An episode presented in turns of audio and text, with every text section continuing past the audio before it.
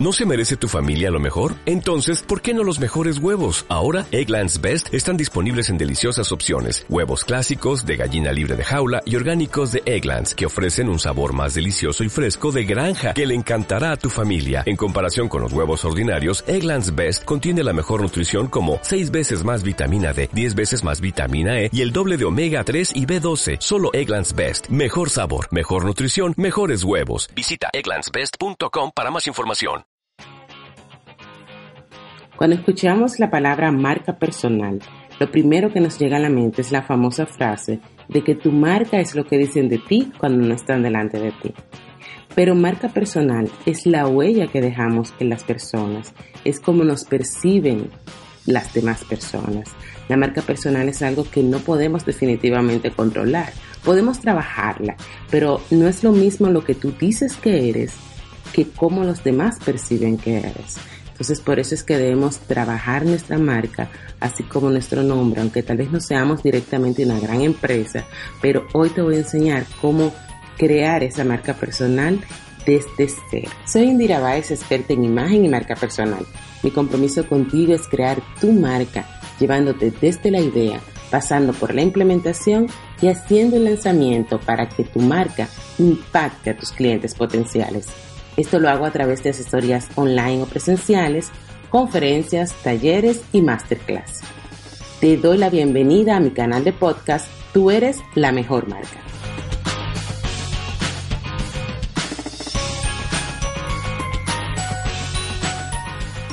Ya seas un profesional que quieras encontrar un trabajo o que busques especializarte en un sector determinado, vas a necesitar trabajar tu marca personal. Este mercado está cada vez más saturado de profesionales y cada día es más necesario destacar frente a la competencia. Es importante que tengas bien claro desde ya que lo que te hará destacar en este mercado saturado es la especialización. Lo genérico ya no vende ni engancha. Hay mucho de todo. Sin embargo, encontrar lo que te hace único y diferente, además especializado en algo concreto, es la clave del éxito para tu marca personal. La marca personal no se construye de la noche a la mañana, es una carrera de fondo que lleva tiempo completar. Así que la paciencia es un punto clave para desarrollar tu marca. No busques resultados inmediatos.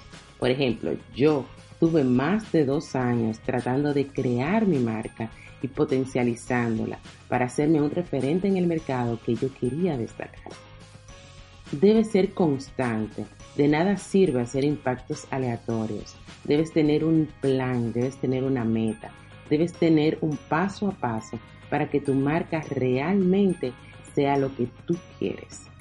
La planificación es la clave. Marcar objetivos, definir una estrategia para conseguirlos y planificar dicha estrategia en un calendario que es lo mejor que puedes hacer. Yo a todas las personas que asesoro siempre les hago buscar una agenda para que puedan agendar no solamente sus cosas personales, sino también lo que es su estrategia con relación a su marca. Todos deberíamos trabajar nuestra marca personal, sobre todo con la difícil situación laboral que existe actualmente y la enorme competencia que hay. Cuanto más te diferencies, destaques y te posiciones como un buen profesional, será mucho mejor. Una de mis palabras más claves es la diferenciación. Se lo digo a todos mis alumnos. Puede haber muchas personas haciendo lo mismo que tú, pero tu diferenciación es lo que hará que los clientes vayan donde ti y no donde la competencia. La marca personal es la unión entre la idea que la gente tiene de ti y lo que tú quieres que la gente piense de ti. Esta tiene que ser desarrollada, estudiada, con el único fin de distinguirte de tu competencia y de resaltar lo que te hace único en el mercado. Cabe destacar que vivimos en la era de Google, en la que no tiene más posibilidades de encontrar trabajo el que tiene más conocimiento ni más experiencia, sino en esta nueva era el que tiene más posibilidades es el que sabe moverse de forma inteligente y tiene mucho más visibilidad. Puede ser el mejor del mundo haciendo su trabajo, pero si no logras llegar a tu público que te puede contratar, no sirve de nada. Entonces, antes de iniciar un negocio digital de marca personal, debes plantearte varias preguntas que te van a ayudar a definir el objetivo, las expectativas, el valor y mucho más. O sea, los temas de los que te hablaré ahora tiene que ver o te va a ayudar a crear un plan de tu empresa de una manera sencilla y clara.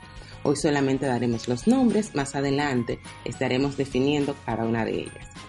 Pero sí queremos resumir el proceso de la creación de marca para que veas que no es algo tan complicado y te voy a dar hoy lo que es como una hoja de ruta. Primero, debes definir el nombre que tendrá la marca personal. O sea, tu nombre y tu apellido o un nombre nuevo. En mi caso, tengo una que se llama Bella con Curvas, que es una comunidad para mujeres plus size y es una tienda online. Mi marca sobre marca personal, valga la redundancia, es Indira Baez, pero uso mi hashtag de tú eres la mejor marca, que es el nombre de mi libro y el nombre como hago mis asesorías. Debes definir claramente cuál será ese nombre. A mí me encanta que utilicen su nombre personal, porque todo puede pasar, como me decía una gran amiga, las marcas pasan, los negocios pasan, pero tú siempre serás tú y tu nombre prevalece. Además la gente te conoce. Es más fácil que la gente diga Indira Baez y empiece el referente de experta en imagen y marca que crear todo desde cero. La segunda pauta que debemos tener clara es definir las palabras claves que nos van a definir. Por ejemplo, en mi caso utilizo lo que es marca personal, utilizo lo que es imagen, tú puedes utilizar dependiendo del mercado que te vas a desarrollar esas palabras claves. Más adelante te mostraré también cómo puedes buscar esas palabras en las mismas, em, no redes, pero en la misma web, que te puede dar muchas aplicaciones que lo puedes hacer. El número tres es el mensaje que vas a transmitir durante el desarrollo de tu marca, o lo que llamamos elevador pitch. Sea, es lo que yo digo al inicio, por ejemplo, de este eh, audio, que es quién soy, qué hago, cómo lo hago y cómo lo llevo al público. El número cuatro son los valores que vas a transmitir. El quinto es el tono de la comunicación que vas a emplear.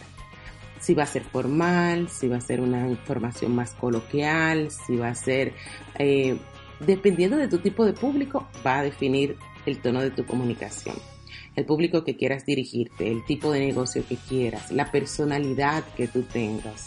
Eso va a definir cómo tú le hables. No es lo mismo tú hablarle tal vez a un público de mujeres que hablarle a un público de hombres o dentro del mismo público de mujeres. No es lo mismo hablarle a una mujer que trabaja en bancos que a una mujer que trabaja tal vez en otro tipo de empresas o que tiene su propio negocio desde la casa o no es igual hablarle a la madre soltera que a la madre eh, que tiene la familia completa, no es lo mismo hablarle, o sea, todas las mujeres somos diferentes.